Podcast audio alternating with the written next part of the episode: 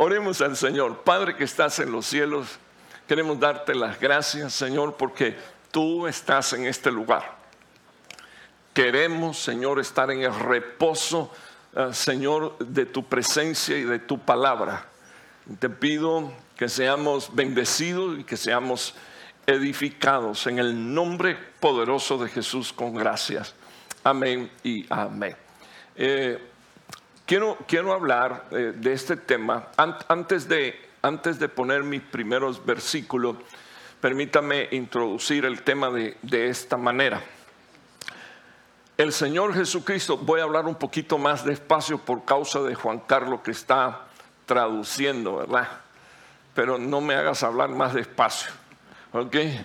Eh, quiero, quiero, quiero hacer mención, quiero hacer mención al hecho de que ah, nuestro Señor Jesús, antes de iniciar eh, su ministerio, dice la palabra de Dios, hay, hay un detalle tremendo en Mateos capítulo 4, dice la Biblia que que el Señor fue llevado por el Espíritu Santo al desierto para ser tentado de Satanás. Entonces, algunas veces nosotros, eh, pues, no queremos esa clase, esa clase de confrontación. Bueno, yo tampoco la quiero. Si no es necesaria, no la quiero. Pero, pero sí le quiero compartir que todo lo que ocurre en tu vida, eh, todo por lo que tú pasas en tu vida tiene, tiene un propósito que viene de parte de Dios, todo. Aún las cosas malas, eh, el Señor las toma, el Señor las aprovecha. Eh, no es que Él trabaje con las tinieblas, es que las tinieblas les gusta hacer daño, les gusta la maldad, les gusta hurtar, le gusta matar, le gusta destruir, pero el Señor dijo, yo he venido para que ustedes tengan vida y vida en abundancia. Y entonces Dios no va a permitir que lo que Él compró con su sangre se pierda. Dios, Dios nos ama demasiado, bendito el nombre del Señor, para permitirle a Luzbel, ángel caído, llamado ahora Satanás, el acusador de los hijos de Dios, que Él se salga con la suya. Entonces, ah, el Señor Jesús es como que, como que pone el ejemplo. Digo, pone el ejemplo porque Pablo enseñó y dijo, nunca nadie será tentado más allá de lo que pueda resistir, sino que Dios juntamente con la tentación, con el conflicto, con el problema, traerá la salida. Eso es lo que dice su palabra y yo lo creo. Bendito el nombre del Señor. ¿Cuántos dicen amén? O sea, cuando usted vea un conflicto, lo primero que usted tiene que saber es que usted tiene que resistir, porque el consejo apostólico es este, resistid al diablo y de vosotros huirá, es resistir. No se ponga a estar boconeando y a estar diciendo eh, disparates y cosas en contra de una potestad caída, porque la Biblia dice que Dios tampoco admite eso. Si quiere, lo puede encontrar en el libro de Judas. Eh, lo que sí dice la Biblia es que le resistas o sea, Dios te ha dado la autoridad para hacerlo, bendito el nombre del Señor. De manera que tú puedas ser una persona eh, bendecida y próspera. Y Dios dijo cómo es que ibas iba a ser bendecido y próspero. Juntamente con la prueba, Dios traerá la salida. Dios abrirá la puerta. Así que cuando hay un conflicto, es una oportunidad para que Dios se glorifique. ¿Me ayuda? Por favor, volteese para su hermano y dígale, Cualquier conflicto es una oportunidad para que Dios se glorifique. No importa si no lo crees ahora, no se te va a olvidar la cara bonita, agradable, el que está sentado al lado tuyo, yo estoy seguro que es una persona que tú amas y aprecias mucho, no se te va a olvidar esto. Cada conflicto es una oportunidad para que Dios se honre y se glorifique. Eso es lo que yo tengo que aprender. Ok, viene Jesús o es Jesús llevado por el enemigo de nuestras almas al desierto para ser tentado. Y quiero hacer mención a la última tentación. Ah, la última tentación eh, de las tres, dice la Biblia, la tercera, ah, ah, Satanás llevó a Cristo a un monte alto y le mostró todos los reinos de la tierra, todos los reinos de la tierra. Quiero que me escuche. Todos los reinos de la tierra estaban, de la tierra y del mundo, estaban en poder de Adán. Eso es lo que dice mi Biblia. Dios le dijo, todo lo creado lo pongo bajo tu autoridad y potestad para que tú te enseñorees y gobiernes sobre ello. Sucedió algo terrible.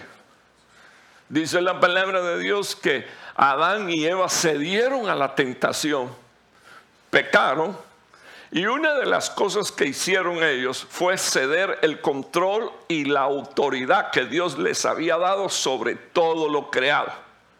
Yo, yo quiero que usted me oiga con oídos circuncidados. Nuevo Testamento. Cuando Dios empieza a trabajar en usted ah, con la salvación de su alma, una de las cosas que Dios dice es esta.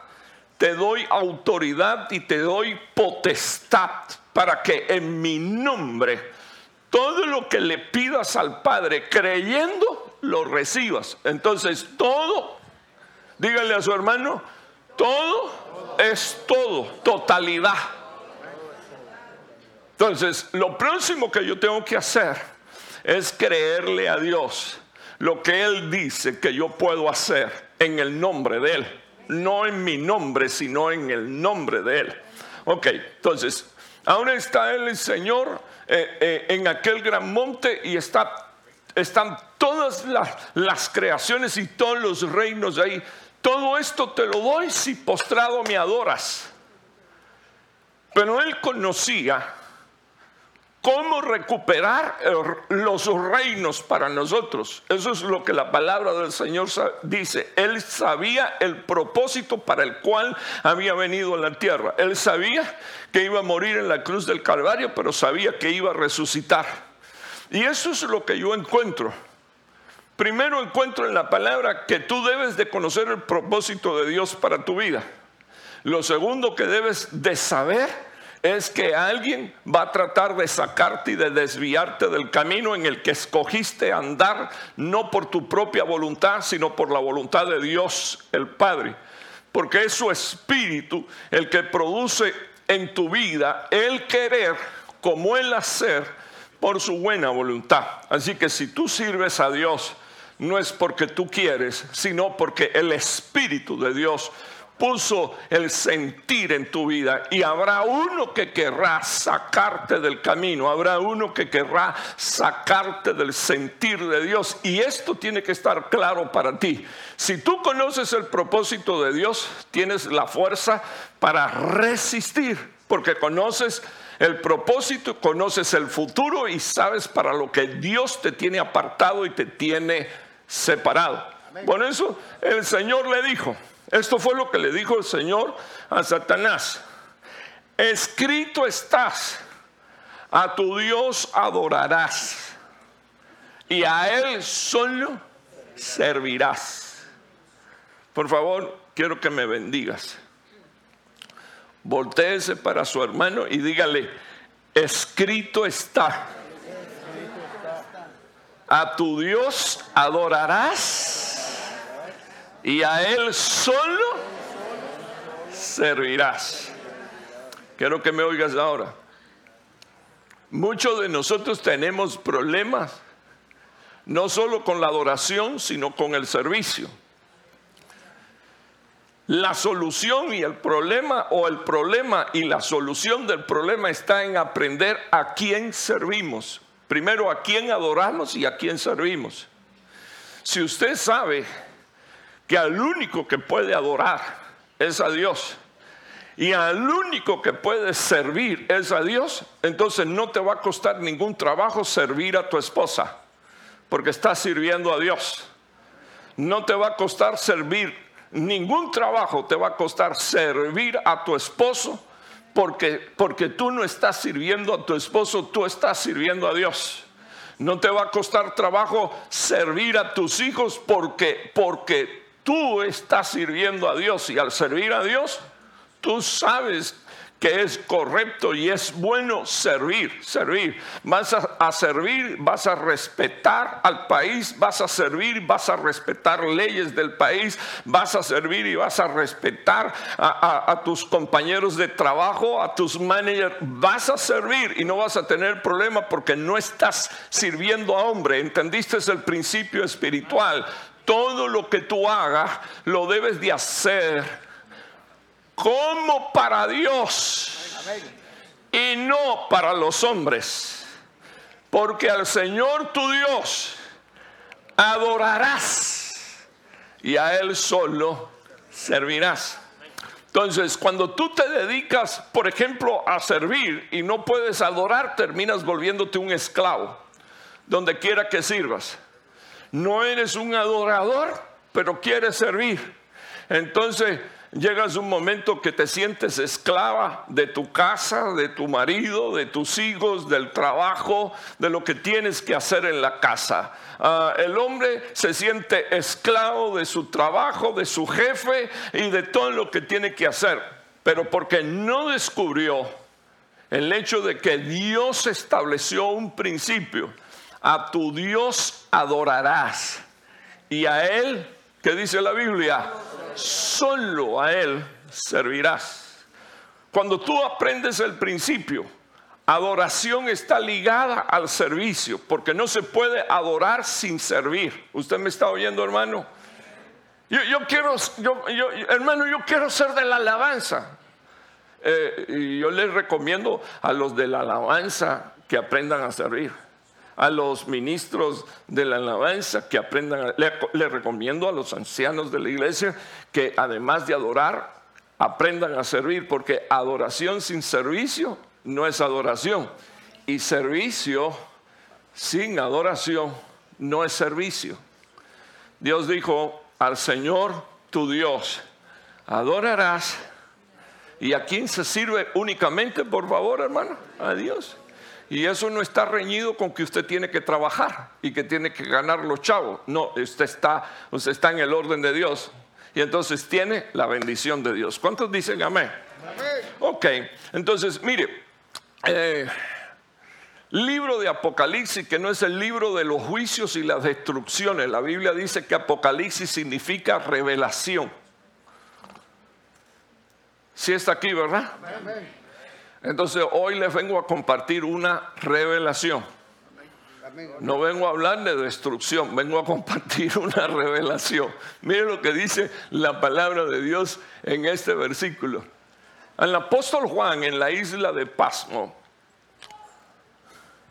dice la Biblia, Dios le dio una, una caña que dice aquí, hermano, de medir, semejante a qué cosa?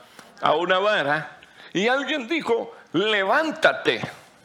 Y quiero que usted observe aquí. ¿Y qué le dijeron? Mide el templo de Dios y mide el altar. ¿Y a quién más había que medir, por favor? Que en él adoran. Ok. Eh, yo, yo quiero que, eh, yo, quiero comenzar diciendo, y, usted no pierda eh, el hilo, quiero por favor que mire mi pantalla.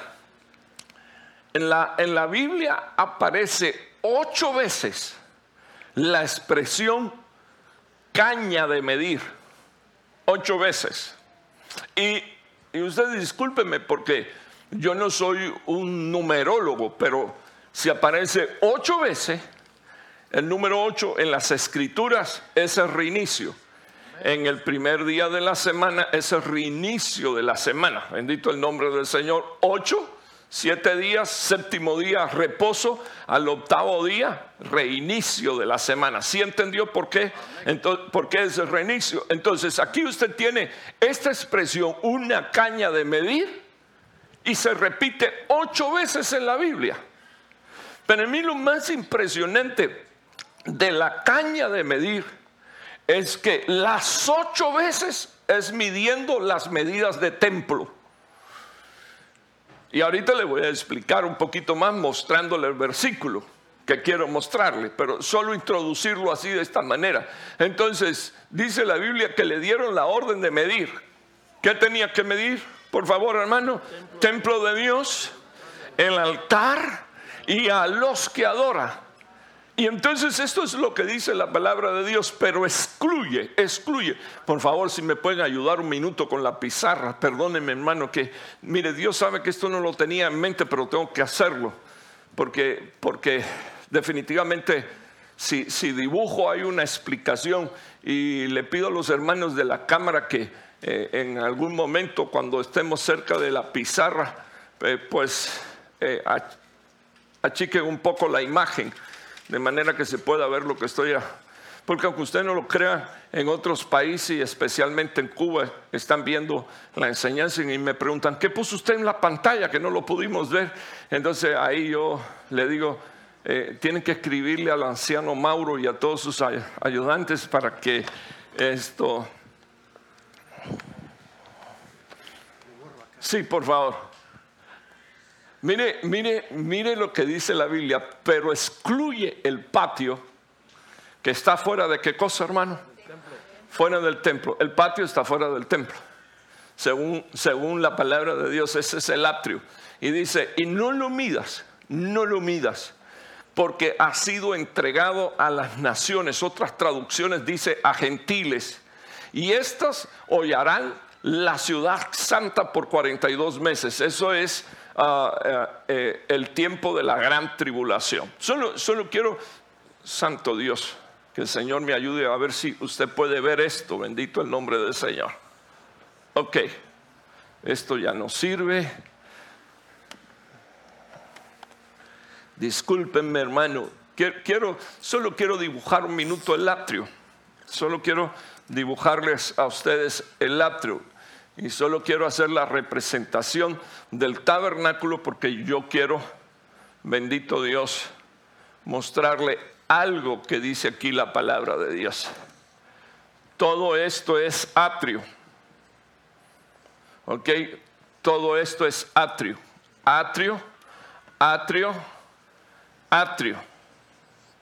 Y aquí dice la Biblia, está el lugar santo y el lugar santísimo mesa de los, de los panes de la proposición, altar del incienso, candelero de oro y el arca del pacto. Ok, quedémonos aquí unos minutos. Gracias, hijita, pónmelo ahí. Ya con este resolví por hoy. Entonces, miren lo que dice la palabra de Dios. Mídeme el templo. Y, y, lo que Dios está mandando a medir es esta área lugar santo y lugar santísimo. Mídelo. Pero, pero, pero se lo dice a alguien que está en el cielo y, y las medidas no pueden ser, las medidas no pueden ser terrenales, sino que tienen que ser celestiales. Cuando estoy hablando así, es que Dios quiere que nosotros demos una medida. Entonces yo no puedo pensar en el diseño de mi vida como un templo y creer que Dios no tiene medidas para esto. Porque Dios le dice a un apóstol, vete y mídeme el templo. Eso es lo primero que dice ahí, mídeme el templo. Luego dice, por favor, una vez que me diste el templo, mide el altar, que no es el que está aquí afuera, porque el que estaba aquí afuera es el altar de bronce.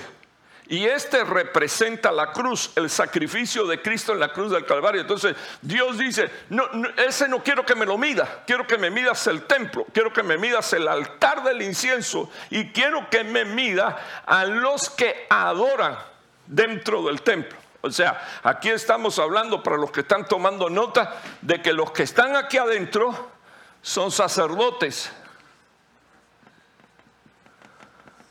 El que está aquí afuera es pueblo. Estoy hablando de que este templo o este tabernáculo tiene cobertura. Los que viven aquí viven expuestos al sol y es la iglesia iglesia soleada, la iglesia fatigada, la iglesia cansada, la iglesia que no puede entrar al tabernáculo de Dios y servir y adorar. Pero no estoy hablando de usted, estoy diciendo que usted es un adorador. Tres amén. Estoy diciendo que usted es un adorador. Y uno que sabe cómo se sirve a Dios. Ok, lo voy a dejar ahí porque no quiero que no quiero que desviarme del tema, solo me queda una pregunta. Solo, solo me queda una pregunta, no, solo me queda mostrarle aquí. Los que están en el patio tienen una costumbre y el viernes estuve hablando de las costumbres. Entonces, los que se quedan en el patio tienen una costumbre que es, ¿qué cosa, por favor, hermano? Hollar. Lo voy a dejar ahí, hollar. Entonces, hay quienes vienen hollando. Vienen, no estoy hablando de usted. Hay quienes vienen hollando y pisoteando la sangre de Cristo hollando y pisoteando el nombre de Cristo. Hollando, pisoteando y haciéndole afrenta al Espíritu Santo, que es el Espíritu de la gracia. Y entonces Dios dice, cuando llegue el tiempo, porque ya yo los he medido, estos que están aquí van a querer hollar lo que yo aparté para mí, pero Dios no lo va a permitir.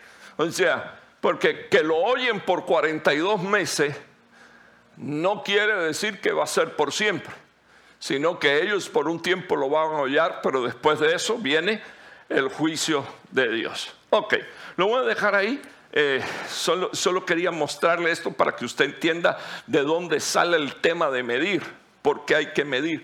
Eh, explico, tabernáculo viene de la mente de Dios, el diseño lo entregó Dios. El templo que construyó Salomón, Dios le dio los planos a David, viene de la mente de Dios. Tú vienes de la mente de Dios, me ayudas a predicar, por favor, y dígale a su hermano, a ti Dios te hizo templo, morada y habitación del Espíritu Santo. Ok, así ya yo tengo presentado mi tema. Entonces quiero que usted vea esto quiero que usted vea este, estos versículos. Dios es espíritu. Dios es espíritu. Y la Biblia dice que los que adoran a Dios, ¿cómo han de adorarle? Bendito el nombre del Señor. En espíritu y en verdad. Ah, fíjese que me, llama la atención que aquella mujer, estoy en capítulo 4 del libro de Juan, aquella mujer tenía un problema tráeme, a tu marido. Y, bueno, un problema, un problemote. Tráeme a tu marido. Y, ella, y ella le contesta y le dice, eh, no, yo no tengo marido. Y el Señor se le queda mirando y le dice, tienes mucha razón. Eh, cinco maridos has tenido. Y el que tienes ahora no es tuyo.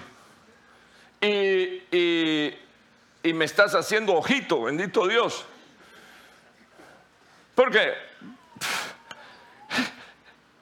Jesús llegó al pozo y ella está ahí. ¿Y qué usted cree que estaba haciendo ella? Esperando al primer incauto que llegara ahí a ver si podía salir a pasear con él. Entonces el Señor le dijo, ok, cinco has tenido, el que tiene no es tuyo, ya voy por seis. Me quieres a mí y me estás haciendo ojito que soy el número siete, el perfecto. Solo que no te vas a casar conmigo, sino que te vas a casar. Te vas a casar con el número 8. Te vas a casar con el perfecto que murió, que resucitó y que se vuelve el esposo de la iglesia.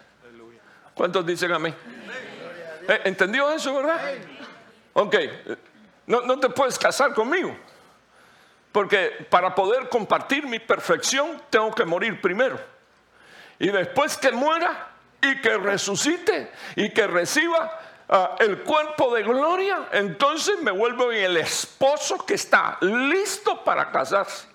Entonces me ayuda a predicar. Dígale a su hermano, Cristo está listo para el matrimonio. Ah, y ahora quiero que le hagas la pregunta, ¿y tú?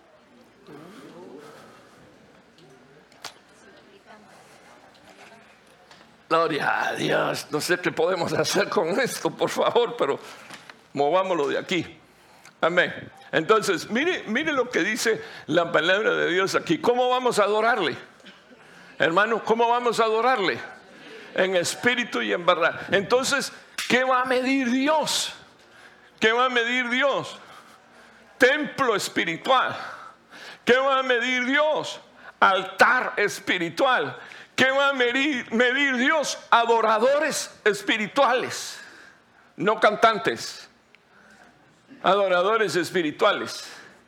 Gente que saben a quién adoran, a quién sirven, a quién le están ofrendando, a quién le están ministrando. Gente que se rinden y que se derraman delante de la presencia de Dios. Porque el Padre no busca cantantes. Eh, el Padre lo que busca es, dice la palabra de Dios, verdaderos adoradores que le adoran en espíritu y en verdad. Entonces aquí le dejo un, un versículo donde Pablo, como doctrina apostólica, le dice a la iglesia, ¿no sabes? ¿No sabes que eres templo de Dios? ¿No lo sabes? ¿No lo sabías? ¿No sabías que eras templo de Dios? No que fuiste, no, no sabías tú que fuiste apartado por Dios para que seas un templo, para que seas un altar y para que seas un adorador. Y viene Dios y lo mide, no sabes. Entonces, quiero, quiero, quiero compartir con ustedes eh, eh, unos minutos. Eh, quiero compartir con ustedes unos minutos porque mire lo que dice la Biblia. Yo, yo sé que este es un culto de domingo y que usted quiere venir a buscar ah, una palabra ah, de esas entre comillas refrescantes que a veces son más manoseadoras del alma que otra cosa. El domingo pasado Dios nos dijo que nos iba a bendecir de una manera poderosa. Pero tenemos hoy que reconocer que Dios nos escogió y Dios nos apartó para Él según su voluntad y según su propósito. Entonces el Señor dice, ¿no sabes acaso que eres templo del Espíritu y que yo habito? Habito. ¿Qué dice aquí, por favor, hermano? Hello. Díganle a su hermano, ¿no sabes que Dios habita en ti? Por favor, una pregunta. Por favor, espero con la ayuda del Señor que usted pese, que usted pese esta palabra. Sea que cuando, cuando Dios está en medio de nosotros, una de las cosas que nosotros deberíamos de saber es que Él está pesando nuestra mente, que Él está midiendo nuestros corazones, eh, que Él está midiendo la calidad de lo que ofrendamos. No estoy hablando de dinero, estoy hablando de ofrenda. Usted ofrenda tiempo, usted ofrenda pensamientos, usted ofrenda sentimientos, usted ofrenda todo, porque Dios lo mide todo, mide templo, altar y mide, y mide adoradores. ¿Qué fue lo que dijo el Señor en el monte? A Satanás, a tu Dios adorarás y a Él solo servirás. Entonces, aquí tengo que poner en un punto, ¿a quién sirves?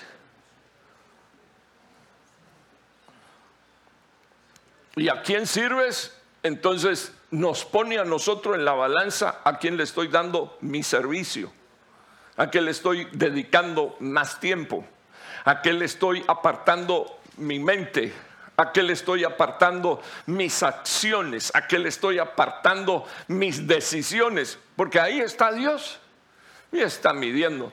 Eh, ahorita cuando mencioné al Cris que eh, estaba eh, deseoso de crecer.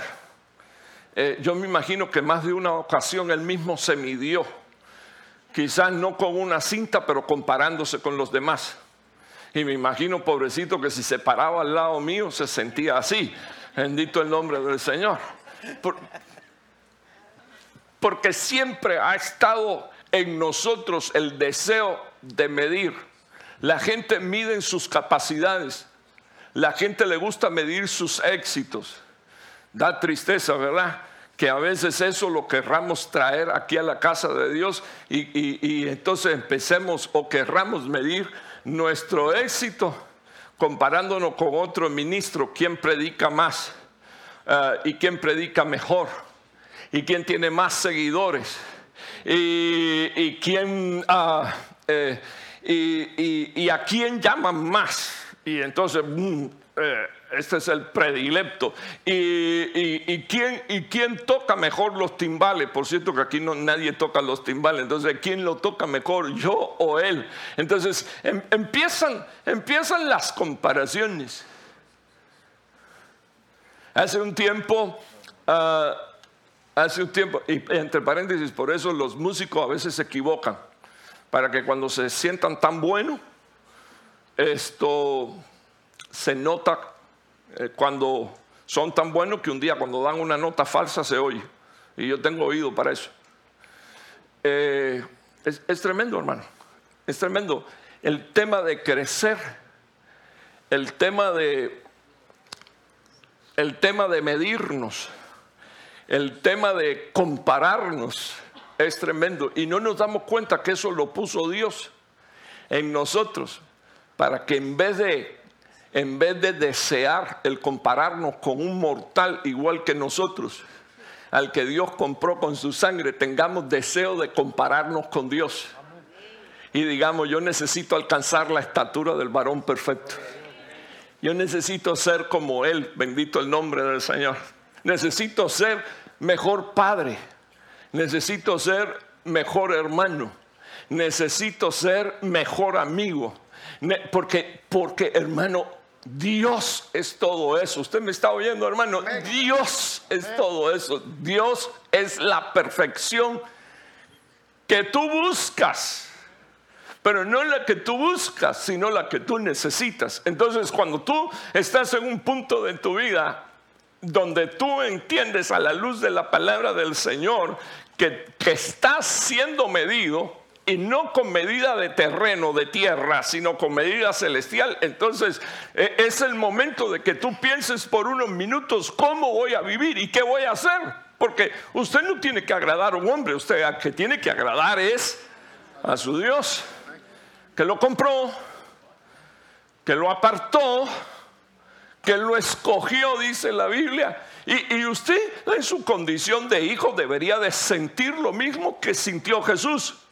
Solo a Él lo voy a adorar y solo a Él lo voy a servir. Y recuérdese que cuando usted diga eso, no es que usted está ignorando a todos los que están alrededor suyo. No, todos los que están alrededor suyo están incluidos. Porque es una administración que viene desde la cabeza hacia abajo. Quiero, quiero seguir aquí un minutito con usted. Por favor, si usted me permite, eh, mm, déjeme mostrarle estos versículos. Pablo le dijo a una iglesia, ah, estoy celoso,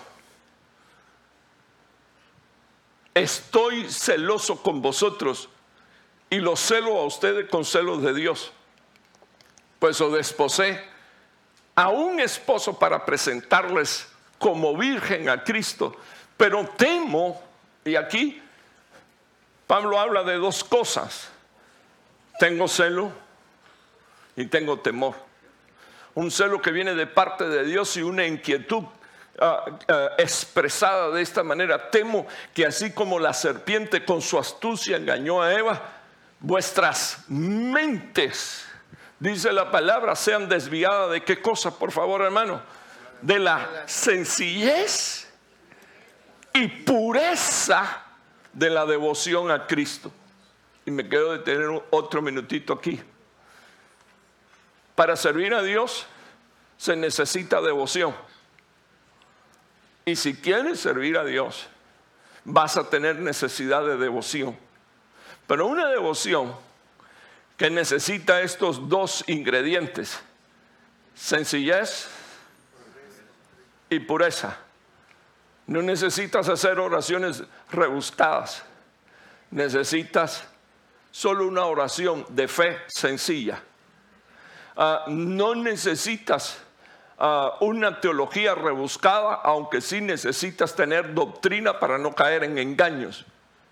Necesitas una sencillez para expresar tu amor, tu devoción y tu servicio a Dios.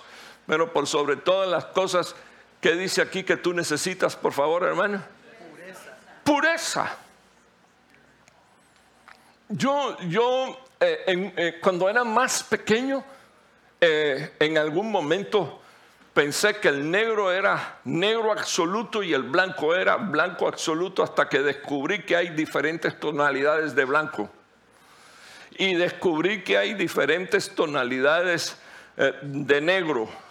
Descubrí que todo no es negro negro y todo no es blanco blanco que hay blanco que parece blanco pero que está contaminado.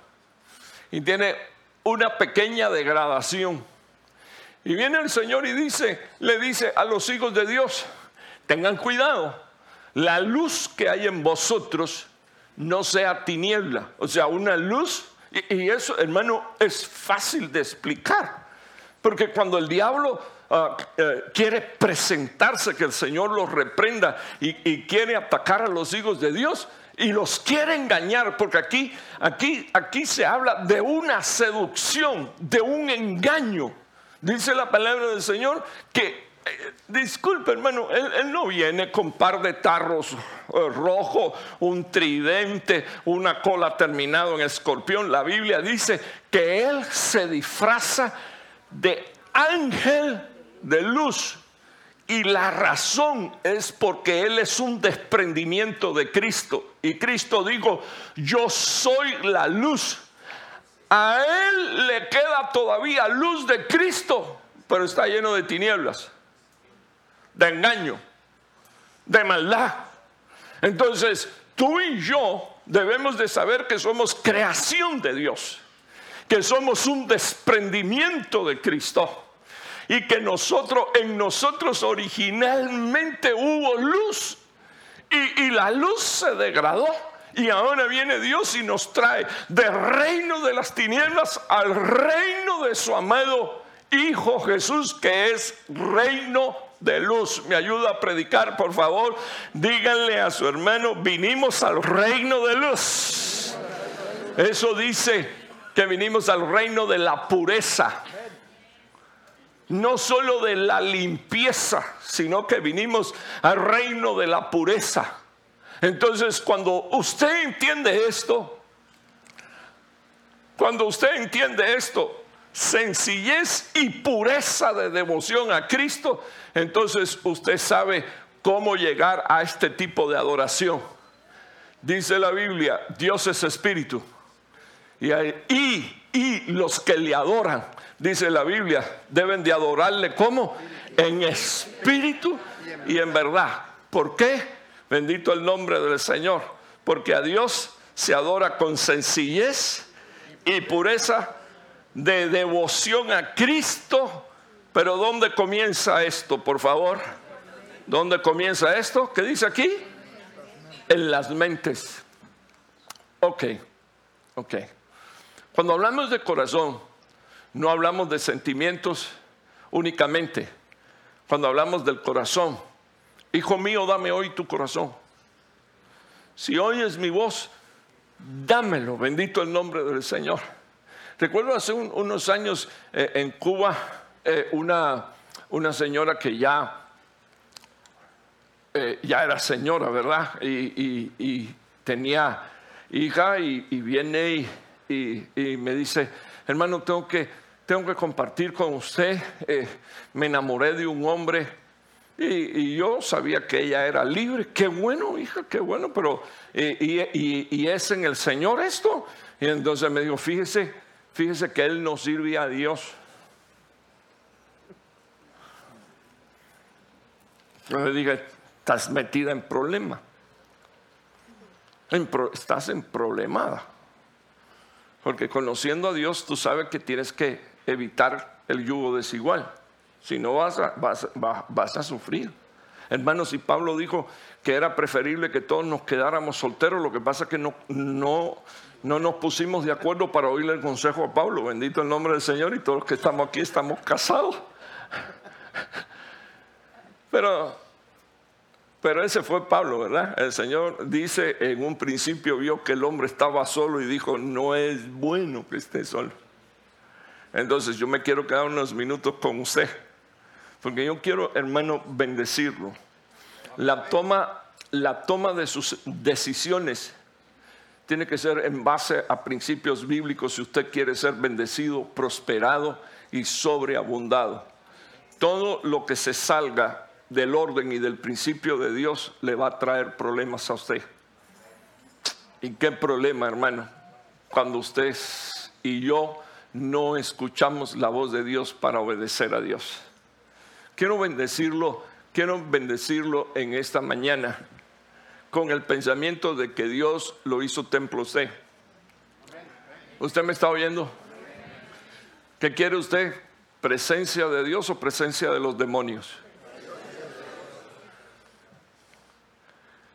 ¿Y usted cree que si el templo está, es de Dios, pero está vacío, los demonios se van a estar eh, tranquilos y quietos? Porque mi doctrina apostólica, que no es, mía, es mía porque la hice mía, pero no porque yo la escribí. Dice la palabra de Dios que Jesús explicó la casa, la casa limpia, ordenada, pero vacía. Dice la Biblia, el espíritu inmundo regresa y cuando ve que la casa está limpia, ordenada, pero vacía, dice la Biblia que va y busca siete espíritus inmundos peores que él.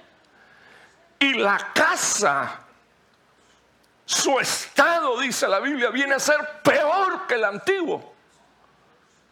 Hay una iglesia, hermano, que no cree que hay un mundo espiritual. Y qué terrible es saber que una iglesia ignora que su lucha no es únicamente contra carne y sangre, sino contra principados, potestades, gobernadores, huestes de maldad que se mueven en regiones celestes.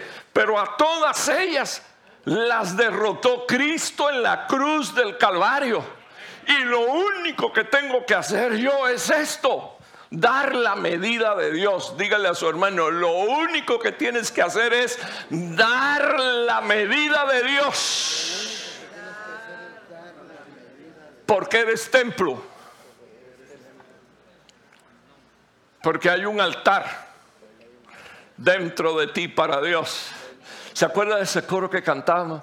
Hay un altar para ti con sacrificios de alabanza, con júbilo, te alabaré a Jehová. Hay un altar. Entonces, y ahí empezaba la otra retaíla de coro que le, apuntábamos atrás, ¿verdad?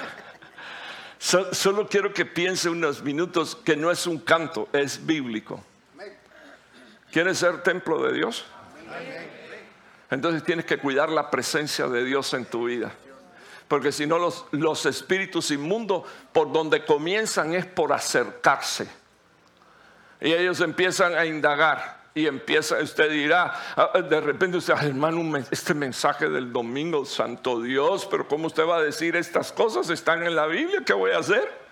Me toca tocar la trompeta y avisar qué es lo primero que hacen? Se acerca. Y como usted está acostumbrado a la presencia de Dios, apenas se acerca uno, usted ya se siente incómodo, se siente que será, como me, estoy sintiendo mal. Y usted ni sabe por qué cosa, ah, un pequeño descuido. Empezaron a meter opresiones, que el Señor reprenda al enemigo. Y déjeme decirle, hermano, yo, yo conozco, yo conozco, mire, le quiero contar algo. Yo fui criado en una iglesia que dice que los cristianos no pueden tener demonio. Hasta que un día, escudriñando las escrituras, descubrí que la casa está limpia y ordenada. Te limpia la sangre de Cristo y te ordena la palabra de Dios. Dijo Dios en el principio para ordenar la tierra hágase la luz y fue hecha la luz. Pero dice la palabra de Dios que si la casa está vacía, lo primero que hace es venir el, espíritu inmundo que fue expulsado, regresa. Y dice, voy a ver qué pasó con aquella casa. No te estoy maldiciendo, te estoy advirtiendo. A tu Dios adorarás. Repite conmigo, a tu Dios adorarás y a Él solo servirá. Algunas veces cuando llego a este punto digo, algunos hermanos, me pasé la noche, hermano, soñando un toro prieto. ¿Y por qué prieto? Un toro que me venía cayendo atrás, hermano. Dios mío, no he podido descansar en toda la noche. Para los que toman nota, toros de Bazán. Y no me los estoy inventando. Busque en cualquier escrito que explique esto y ningún teólogo va a poder explicar quiénes son los toros de Bazán. Ninguno. Y hermano, porque usted sabe que son espíritus inmundos, porque los querubines tienen cuatro rostros. Tienen rostro de hombre, tienen rostro de buey, de toro, tienen rostro de león y tienen rostro de águila. Y uno de sus favoritos es mostrar lo que ellos deberían de hacer. El, rostro del toro es servicio. Es servicio, pero como se volvieron del lado de las tinieblas, ahora lo que quieren hacer es destruir. Y así es como se presenta. Que el Señor los reprenda en el nombre de hermano, pero esto es un mensaje de domingo. Sí, espéreme un momentito. Eh, usted fue diseñado para que en usted haya luz. ¿Qué quiere? ¿Luz o tinieblas? Luz. Fue, fue diseñado para amar. ¿Qué quiere usted? ¿Que haya odio en su corazón? O hermano, hermano, ¿alguna vez a usted se le ha atravesado a alguien así en la garganta, así? No se ministre conmigo. Qué feo es eso. La gente así se ponen hasta psiquiátrica, hermano. En lo único que piensan es en esa persona. Y no precisamente por amor, sino por el daño que le hicieron. Y entonces se aloja un resquemor en el corazón y usted debería estar lleno de paz y de prosperidad, pero está lleno de otras cosas. Entonces hoy le estoy hablando como siervo de Dios y le estoy diciendo, hay una vara que mide el templo. Hay una vara que mide nuestra adoración. El altar, hay una vara que mide a los adoradores, a quienes adoran.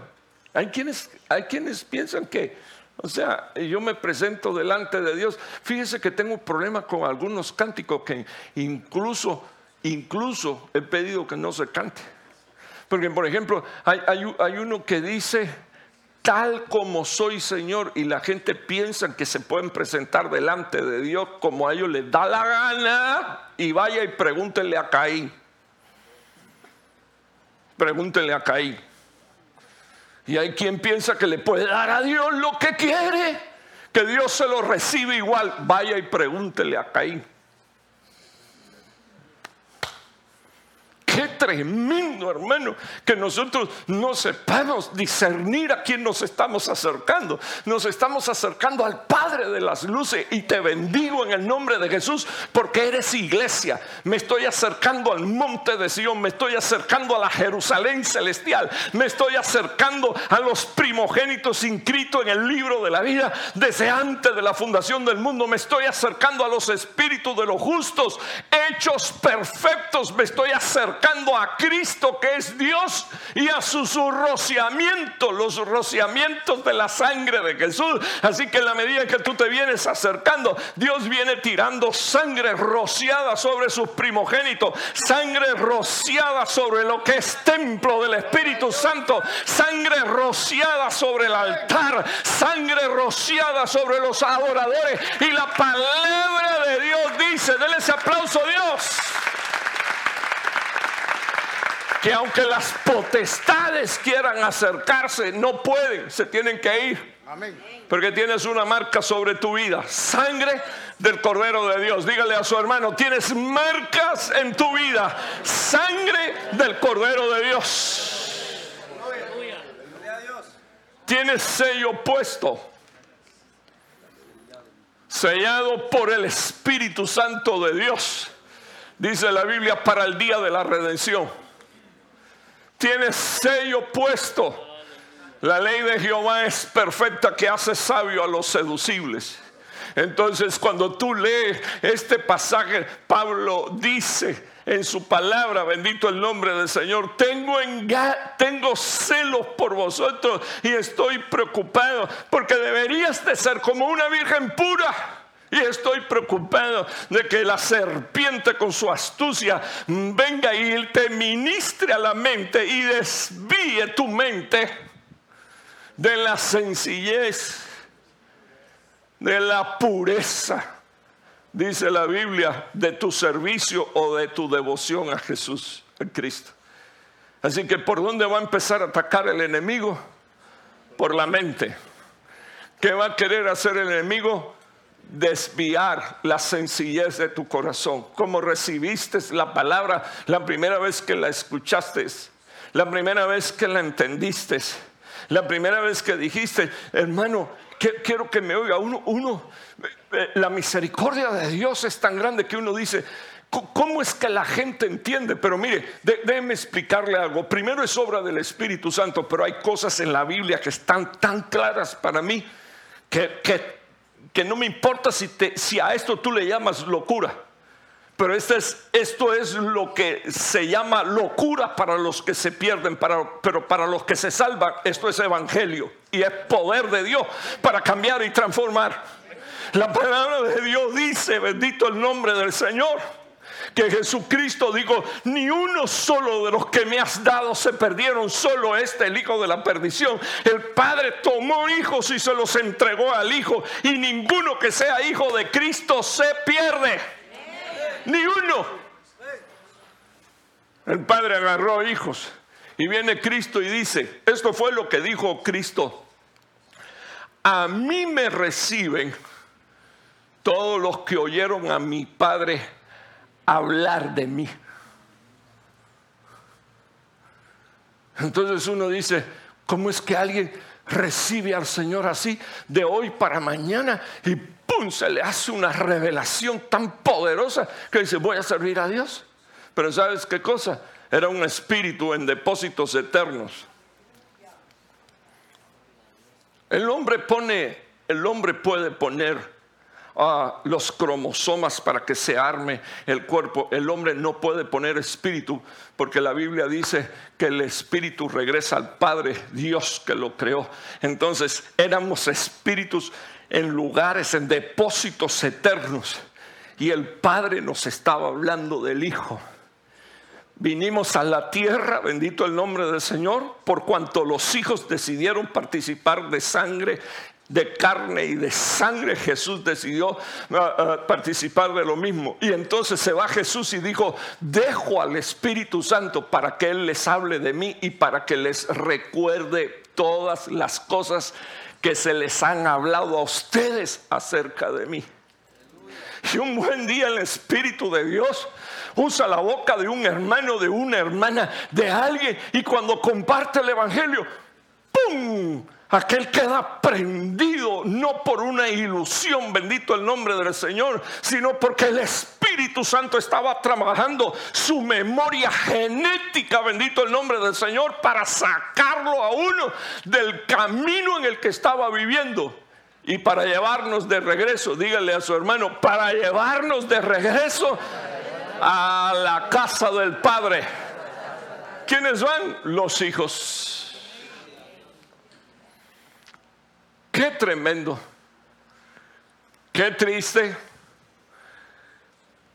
que hayan hijos que desprecen esa bendición. Y qué triste que hayan hijos como el hijo que se quedó en la casa, que se siente esclavo porque ha estado sirviendo a su papá. ¿Sabe por qué se sintió esclavo de una casa? Porque no era adorador. Porque si hubiese sido adorador, entonces hubiera aprendido a servir a su padre y no se hubiera enojado cuando el disoluto regresó y, entonces le empieza a echar en la cara al padre, he vivido tantos años en esta casa, ya debería de ser el, el pastor principal de la iglesia o el pianista principal de la iglesia, o el baterista principal de la iglesia. Ah, puchis, hermano. Y entonces el, padre le dijo, pero mi hijito, si te di herencia. Y no solo te di herencia, sino que todo lo mío. ¿Qué le dijo, hermano? El padre le dijo, ya te di herencia. ¿Por qué me estás reclamando si te di un espacio? ¿Cuál es tu problema? What's up, man? O ¿qué te pasa? Te di herencia. Ay, que si no venía. Ay, que si no me. Ay. Pero él, sabía que ahí estaba su hijo. Fíjese si sabía que ahí estaba su hijo, que le dijo, mijito, cada vez que en mi casa se pone en la mesa, hay un plato para ti. ¿Sabes ¿Sabes quiénes son verdaderos hijos de una casa? Los que cada vez que se pone un plato de comida, que es palabra de Dios, vienen y se sientan y comen. ¿Con quién? Con el Padre. Esos son los verdaderos hijos, los que, los que disfrutan de la comunión con su papá. Y escúcheme, no estoy hablando de mí, aunque yo el ministerio lo concibo con paternidad. Entonces, dejémonos de charadas, hermano. Me voy de la casa. Eso lo, hizo el, eso lo hizo el hijo disoluto. ¿Usted sabe para qué se fue? Para prostituirse. ¿Usted sabe para qué se fue? Para volverse un alcohólico. ¿Usted sabe para qué se fue? Para comer comida de cerdo. Para volverse él un puerco. Pero dice la palabra de Dios que viendo la situación que estaba, ah, Digo, en la casa de mi padre, los esclavos comen mejor que yo, me voy a regresar. Papá, recíbeme como un esclavo. Hijo, ¿cómo tú crees que te voy a recibir como un esclavo si eres hijo? Entonces, ¿sabes, ¿sabes qué dan esas expresiones? La señal de que tú no eres ni un adorador, ni sabes a quién adoras. Porque si tú supieras a quién tú adoras y a quién tú sirves, tú jamás te sentiría un esclavo sirviendo, porque aprendiste a adorar y a servir, y aprendiste a servir adorando. No importa. No me dio la gracia. No es un problema. ¿Quién dijo que Dios te tiene que dar las gracias por servir? Porque tú le decís, ah, pues, hermano, yo no sé dónde, dónde no sé dónde, dónde el que, el que, el que piensa así aprendió ese evangelio. Deberíamos de ser nosotros los que le damos gracias a Dios. Gracias, gracias Señor. Gracias por la revelación de tu Hijo. Gracias Señor por la oportunidad que me das. Gracias por el perdón de mis pecados. Gracias por la salvación de mi alma. Gracias Señor por lo que estás haciendo con mi esposa. Gracias por lo que estás haciendo con mis hijos. Gracias Señor porque amanecí hoy con vida y no tengo COVID Señor y puedo respirar. Gracias Señor. Gracias, gracias al Señor tu Dios adorarás.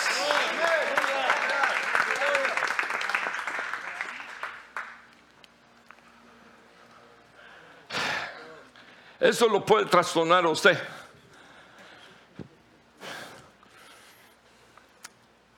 Pero le puse ahí como seis o siete templos que aparecen en la Biblia. Y no me digan que no están. Quiero que me oigas, porque creo que esto es importante. Toda palabra es útil para instruir, enseñar y redarguir a fin de hacer al hombre de Dios perfecto. El último versículo se escribió hace dos mil años. Y yo quiero que usted preste atención a lo que voy a decir. Primera de Samuel 5:5. En el templo de Dagón Dice la Biblia que a ese templo fue a dar el arca de Dios cuando Israel no tenía una vida piadosa. Agarraron, hermano, el arca y lo metieron en el templo de... Mire, hermano, yo, yo sé que este mensaje no, quizás no es popular y ya yo le he dicho a usted que popular es un cigarro que venden en el país donde yo nací. Pero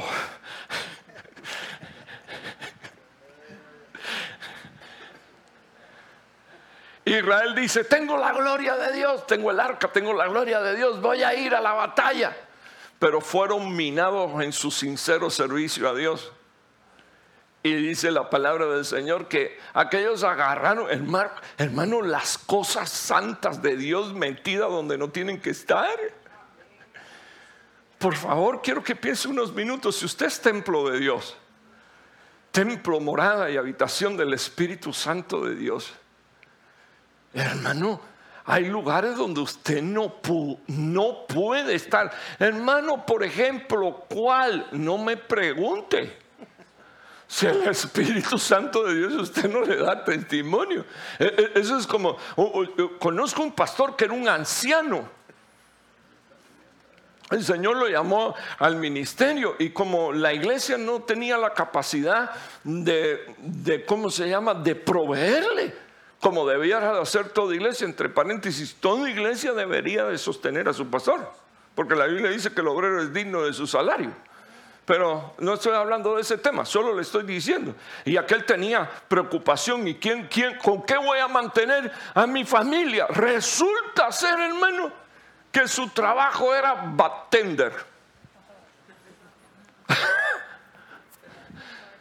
¿Con qué moral un pastor se para el domingo aquí a, predicar? ¿Con qué moral un, un, ministro de altar se para a ministrar? cuando estamos rodeados de gente que se están dando unos trangazos y unos cañangazos, eso no tiene traducción, bendito Dios. rodeado de gente, rodeado de gente alcoholizada, cuando Dios dice, no, os embriaguéis con vino, en los cuales hay disolución sean llenos del Espíritu Santo de Dios. Más bien sean llenos del Espíritu Santo de Dios. Ah, gracias hermano, con ese amén voy a seguir predicando, bendito Dios. Porque, porque algunos, algunos no entienden, de repente estamos, mire hermano, estamos en la época de las mitades. Y, aquí usted tiene ese, ese, ese, Dios era mitad hombre y era mitad pez. O sea, eh, por, cuanto, por cuanto tú no eres ni frío ni caliente, si no te arrepientes voy a tener que vomitarte de mi boca. Eh, eh, está ahí, está ahí. Entonces, me escogió Dios templo. ¿Para qué? ¿Para qué soy templo? Contésteme. Para que Dios habite. Gracias, hermano Alex. Voy a volver a repetir eso para que soy templo. Contésteme. Para que Dios habite en mí. Dios es amor y es fuego consumidor. Cuando Él viene a morar, el fuego consumidor se convierte en fuego purificador dentro de un templo. Entonces Dios trabaja así. Purifica, y su amor y su gracia preservan nuestra vida. Porque nadie puede resistir a Dios.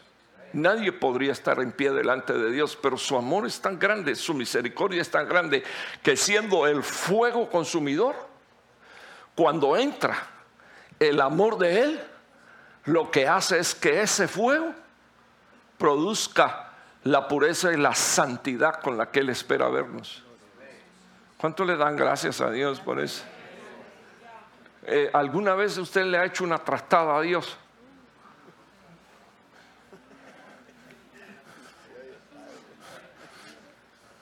Fíjese que no le estoy mirando y, levanté mis dos manos. Una no, yo he hecho unas cuantas, pero Dios me ha tenido tanta misericordia. Y viene Dios, hermano. De esa manera, ¿cómo es posible que lo que debía de estar en lugares santos están en lugares donde Dios no está. Por ejemplo, tengo aquí este. Primero de Samuel 31, 31, 10, el templo de Astarot. Terrible, hermano, porque ahí, en el templo de Astarot, metieron todas, todas las armas del rey Saúl. Y, David, cuando, cuando canta, cuando canta, dice, mi valiente, mis valientes, como perecieron mis valientes.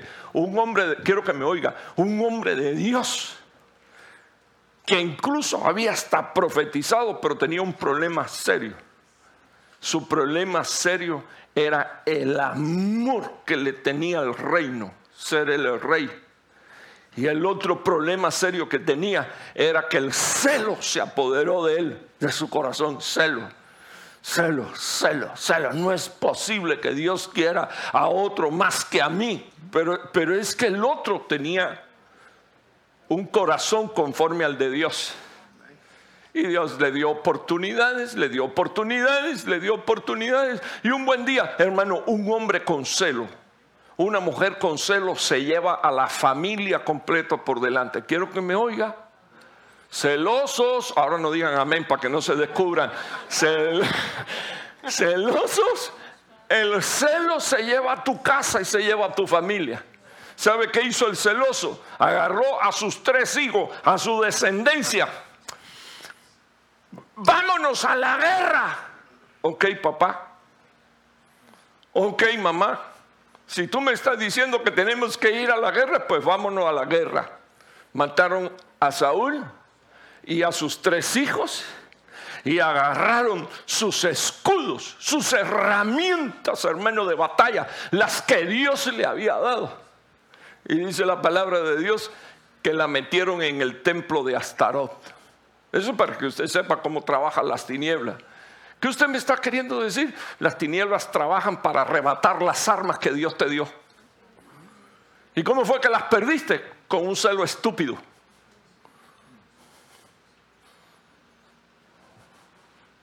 Tú pensabas que tú eras el único. Yo te quiero demostrar que no. Ahí hay, un chiquitillo que, que solo su papá lo conoce porque lo mandó a pastorear a, Hong Kong para ni verlo. Porque como es el hijo de un tiro al aire, ¿verdad? No lo puedo tener aquí. Hermano, ¿quién dijo eso? David dijo, en maldad fui concebido en el vientre de mi madre. ¿Cómo usted se, se atreve a decir eso? ¿Qué hijo es concebido en maldad dentro de un matrimonio? No. Sencillamente nadie quería ver a David en la casa. ¿Por qué? Porque era hijo a saber de quién si era hijo de, Isaí, pero ese chiquitillo, ese chiquitillo, hermano, ese, chiquitillo le dieron un pastorado de ovejas.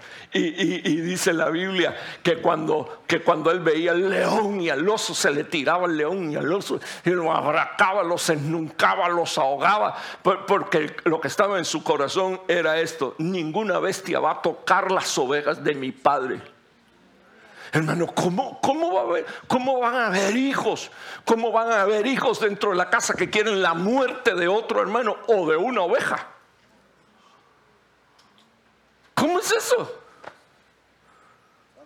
Sin embargo, aquel dijo, no, no son mías, pero mi papá me las encargó. Las voy a cuidar. Entonces, ¿saben qué dijo Dios desde el cielo? Eh, a ese es el que quiero aquí ahora. Tráiganmelo, porque este tiene mi corazón. Dios ama almas. ¿Usted me está oyendo?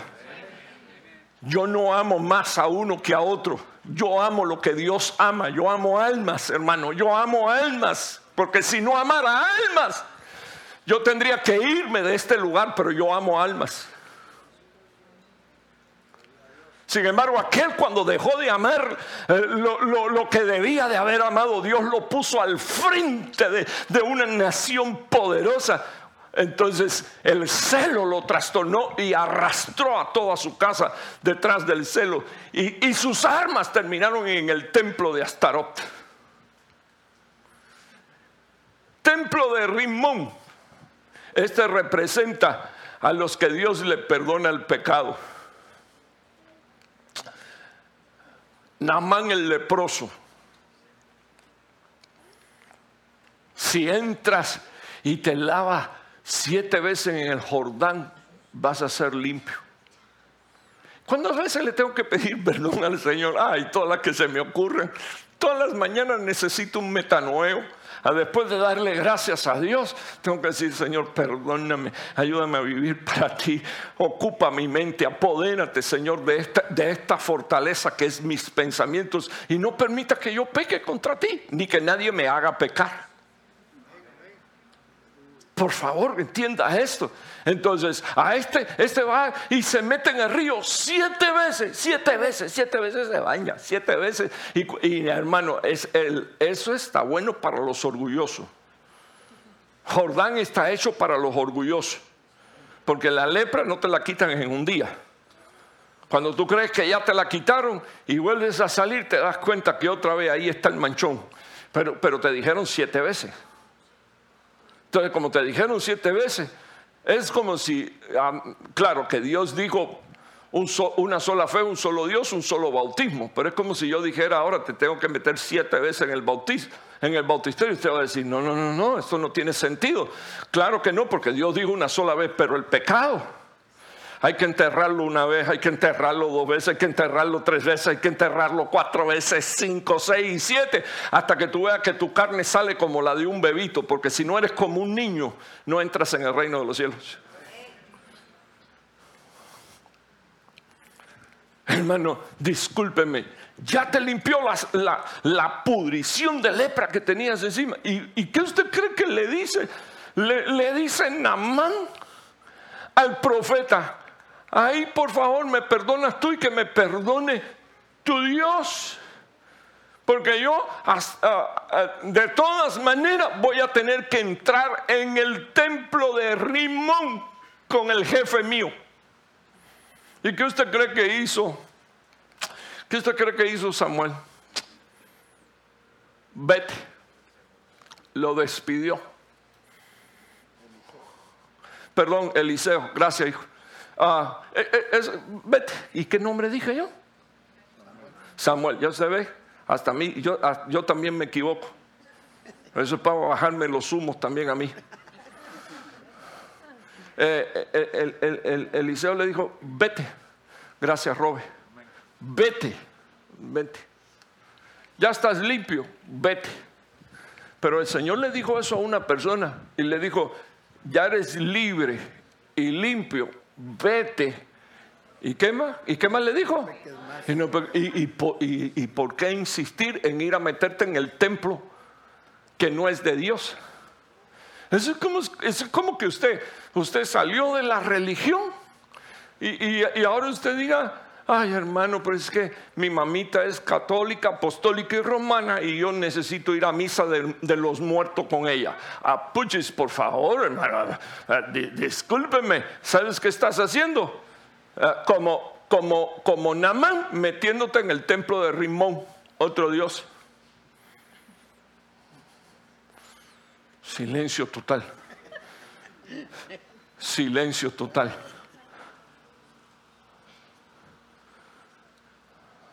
Debe estar usted preocupado por lo que estoy diciendo. No, ocúpese. ¿Cómo, cómo lo hicieron usted? Templo, altar y lo hicieron un adorador. Que hace un. E, eso es como que. Eh, como que usted sea de los Dallas Cowboy. Por ejemplo que nunca gana y siempre pierde, bendito Dios.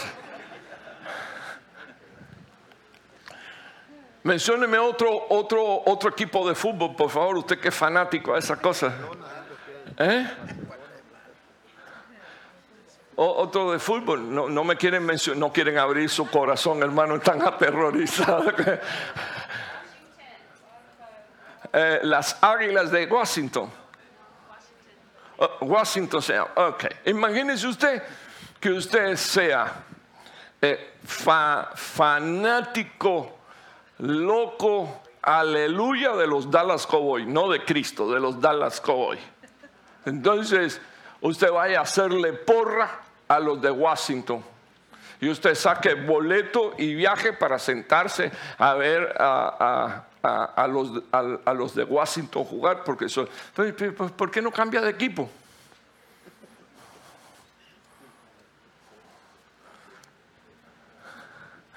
Templo de la gran diosa Diana. Hermano, esta gente le dieron una lección a todos los cristianos de, del nuevo siglo. Usted me está, ¿cuál es, ¿Cuál es la gran lección? Hermano, dos horas. La gente aplaudiendo, grande y poderosa es, Diana, la diosa de todo Éfeso y de toda la tierra. A los cristianos tú le dices, canten, alaben al Señor y yo.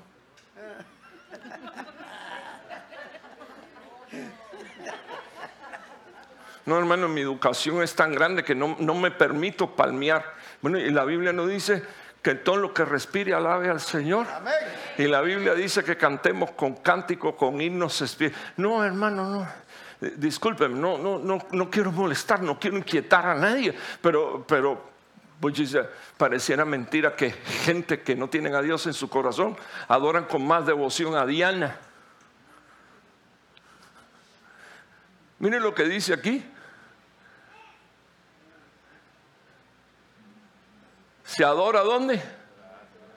El problema es que muchos, el problema es que muchos cristianos no saben que detrás de una imagen hay un espíritu y una potestad inmunda.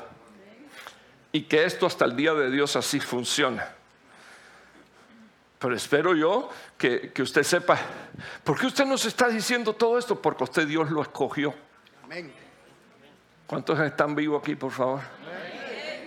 Voy a hacer una pregunta y no quiero que me conteste. ¿Cuántos son vivientes? No me conteste. ¿Cuántos son vivientes? No es lo mismo estar vivo que ser viviente. Un viviente es un nacido de nuevo. Entonces, ¿cómo esta gente, cómo esta gente, hermano, van a, van a adorar con esa característica? Y usted no puede porque tiene que aguantar la silla para que no se caiga la silla.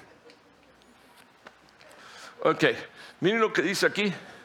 Entraron al templo de Baal, de modo que el templo de Baal ah, se llenó de extremo. ¿Se llenó? ¿Qué dice aquí, hermano? Extremo, extremo. Ok, 1, 2, 3, 4, 5, 6, 7, 8, 9, 10, 11, 12, 13, 14, 15, 16, 18, 20, 21, 22, 23, 24, 25, 28 y uno aquí, 29 y 30. Voy a dejarlo aquí.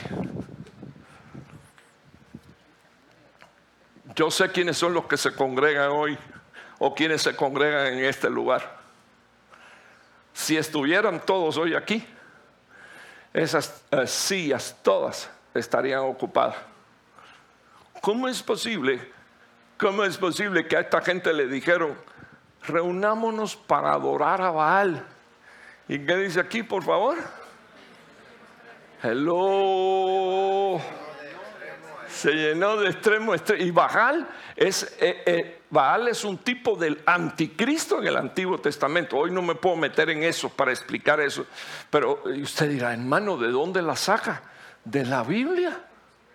Así que cada vez que usted piense en quedarse en su casa, lo primero que usted tiene que pensar es, los adoradores de Baal llenaban el templo. Yo soy adorador de Dios. ¿Qué hago en mi casa? El verdadero Dios. ¿Qué, estoy haciendo?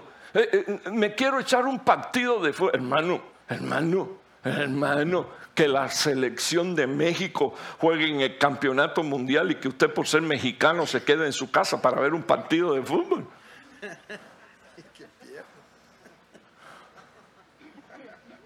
Cosa espantosa. Yo no digo que usted lo hace, pero yo digo cosa espantosa. No, se preocupe, los de Guatemala no lo hacen.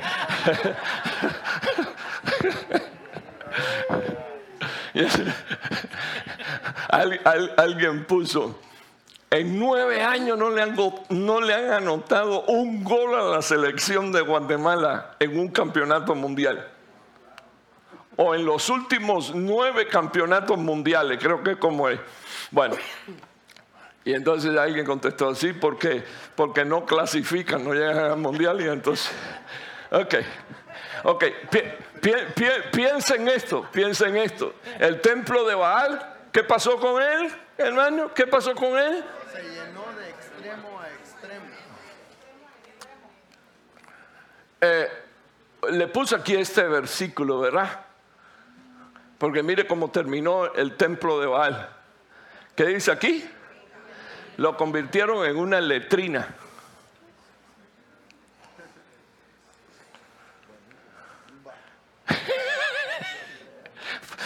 Ay, Señor. Póngase de pie. Voy a, orar. Hermano, y ese versículo. Usted fue escogido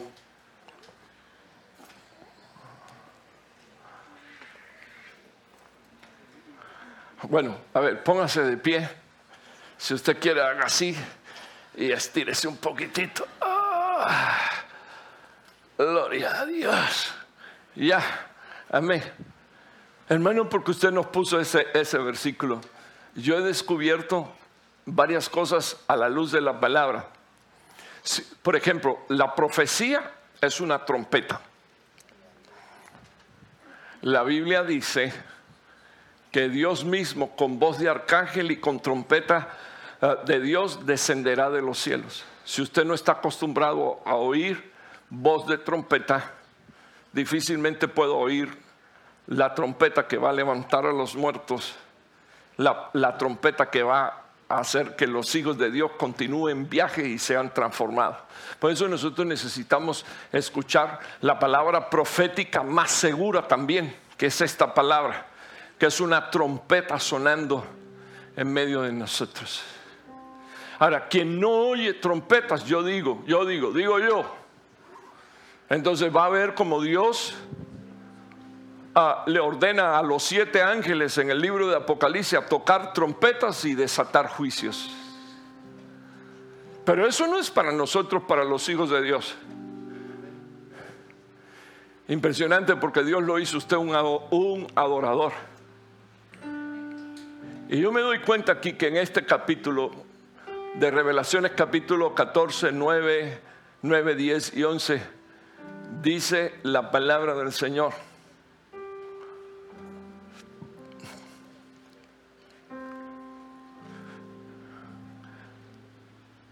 Entonces siguió un ángel, el tercero, diciendo a gran voz, si alguno adora a la bestia,